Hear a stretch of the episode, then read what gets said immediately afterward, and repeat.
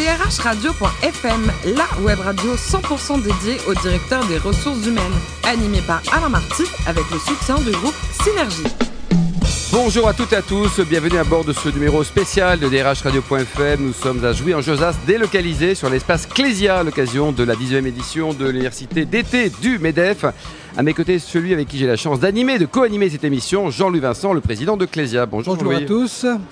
Euh, est-ce que vous connaissez l'école de commerce, l'école de management J'aime de Grenoble Dites-nous. Euh, je connais un peu, euh, beaucoup, passionnément, mais je pense que je vais en apprendre beaucoup aujourd'hui. Eh bien exactement, parce que le premier invité, c'est Jean-François Fiorina, le directeur général adjoint et directeur des programmes de cette belle école, Grenoble École de Management. Bonjour Jean-François. Bonjour. Vous connaissiez un peu le, alors, le principe du MEDEF? Oui, mais cette université qui est chez vos collègues et vos confrères d'HEC oui, parce que l'école est en un service de la Chambre de commerce de Grenoble. On en entendait parler, donc de cette organisation, à la fois par le MEDEF et la CCI. en tout cas, grand moment, il fait toujours un temps remarquable. Alors racontez-nous, au début de votre vie, vous étiez banquier du mardi au samedi et prof le lundi. J'ai toujours voulu enseigner, je ne pensais pas en faire mon métier à part entière.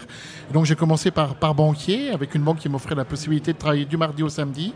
À côté, il me restait le lundi. J'ai enseigné, à la fois par passion, puis il fallait rembourser mes études. Mm. Puis de, bah, de fil en aiguille, je me suis aperçu que cette journée du lundi était la, meilleure journée de la semaine. Et euh, très rapidement, on s'est séparés, la banque et moi, pour que je puisse me consacrer entièrement à la formation. Et au début de votre carrière, vous avez aussi beaucoup voyagé, notamment en Lituanie, en Roumanie, en Ukraine. Vous faisiez quoi là-bas? Oui, alors j'ai travaillé pour un cabinet de formation qui a eu des contrats euh, après la chute du mur de Berlin pour aller. Alors, je ne sais pas si on peut dire évangéliser ces entreprises à l'économie de marché, mais les préparer à la transition, les former à l'international, aux nouvelles méthodes, à, la finance, enfin on va dire aux, basiques de, l'économie libérale. Et donc par ces, contrats, je suis parti de, de nombreuses fois, une expérience fabuleuse. C'était des périodes de 15 jours, une première semaine avec euh, des parties entreprises et des conseils, et ensuite euh, une deuxième partie de la formation.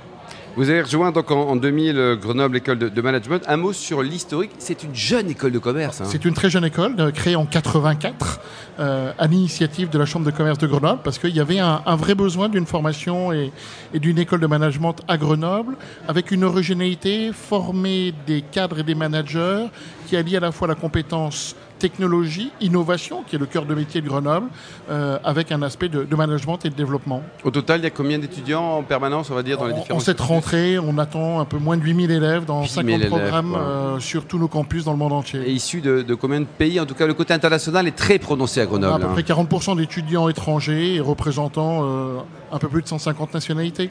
Jean-Louis Vincent? Alors justement, qu'est-ce qui différencie euh, votre école des autres écoles euh, de business ou de management? Bonne question. Bah, bah, ce qui différencie, c'est euh, cet aspect d'innovation et d'entrepreneuriat. Euh, et quand on parle aux entreprises, elles nous disent ben, vos étudiants ont une caractéristique, ils ont une capacité à innover qui est supérieure à la moyenne. Alors, c'est pas de l'innovation en permanence de rupture, c'est euh, euh, en permanence des réflexes qui font avancer les choses, aussi bien dans du procédé, de la rupture, de nouveaux business models, beaucoup d'entrepreneuriat, et puis un, un, deuxième axe fort qui est autour de la géopolitique. Euh, on l'a vu, on l'a entendu tout à l'heure lors du discours d'inauguration euh, de, Pierre Gattaz. Le monde change énormément et, les entreprises ont de plus en plus besoin de diplômés qui soient capables de comprendre le monde et, surtout d'en voir quelles sont les conséquences en termes de stratégie, de gestion des risques. Et, de plus en plus, on s'aperçoit également dans tout ce qui est interculturel, comprendre les nationalités, comprendre les religions. J'ai vu également qu'il y avait un atelier sur les religions. C'est particulièrement important. Donc voilà un petit peu, on va dire, les, deux points forts de l'école et, ce qui nous distingue. Et puis, un troisième élément, allez, euh, c'est euh, nos étudiants sont considérés euh, par les entreprises comme des étudiants modestes.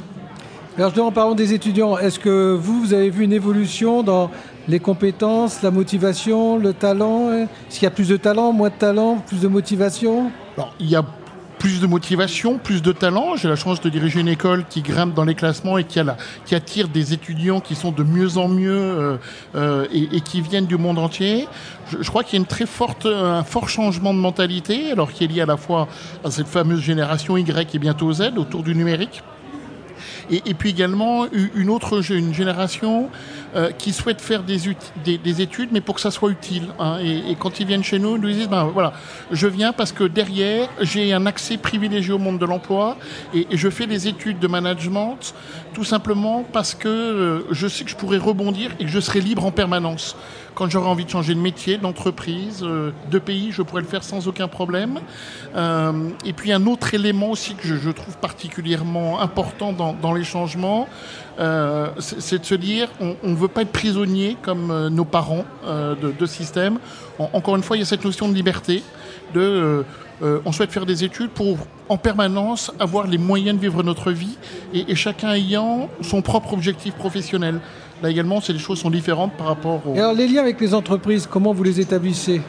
Est-ce que c'est important? Est-ce que c'est primordial hein. J'ai dit de toute façon, il euh, n'y a, pas y, a, pas de miracle. Les étudiants ne viennent et les familles investissent dans de la formation uniquement parce que derrière euh, il y a un accès privilégié au marché de l'emploi.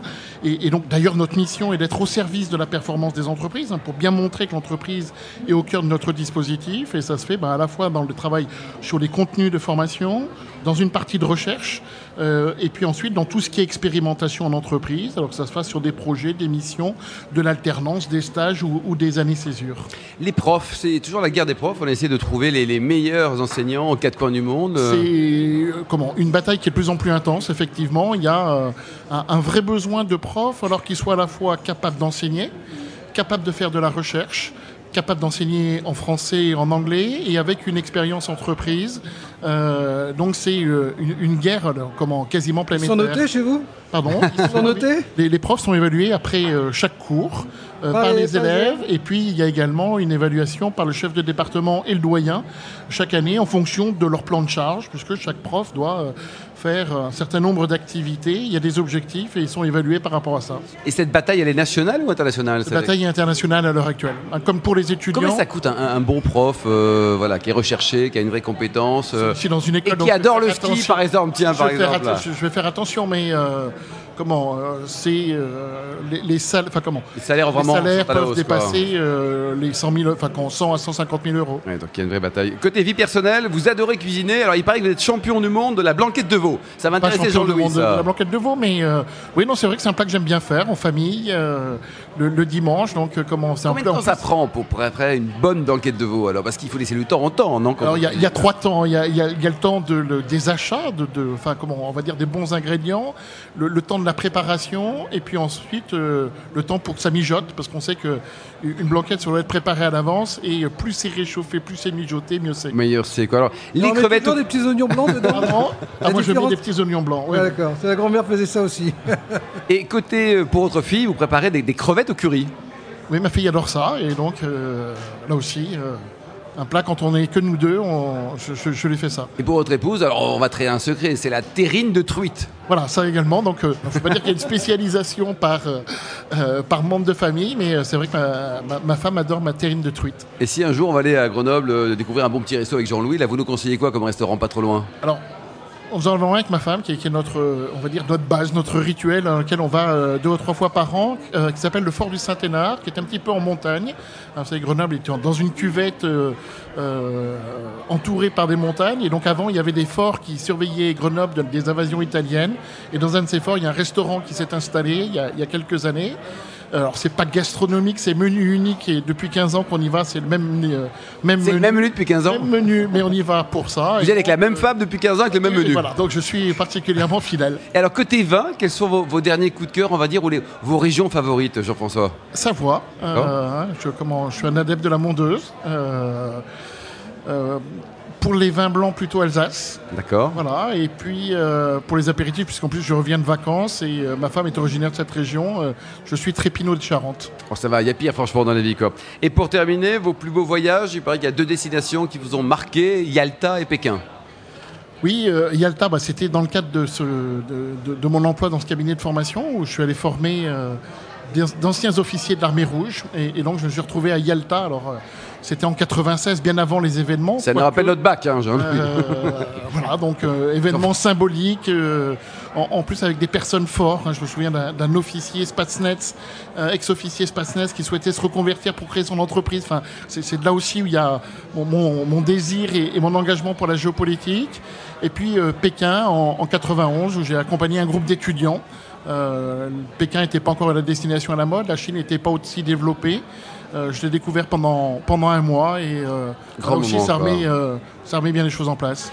Merci beaucoup Jean-François Fiorina. Je rappelle que vous êtes le directeur général adjoint et directeur des programmes de Grenoble École de Management. J'aime pour les copains. Merci également à vous Jean-Louis Vincent, le président Merci. de Clésia. On en sait maintenant plus sur euh, l'école de management de Grenoble. Exactement. Euh, suite de ces émissions, on se retrouve prochainement à bord de DRH Radio, toujours ici à Juin-Josas pour accueillir de nouveaux invités.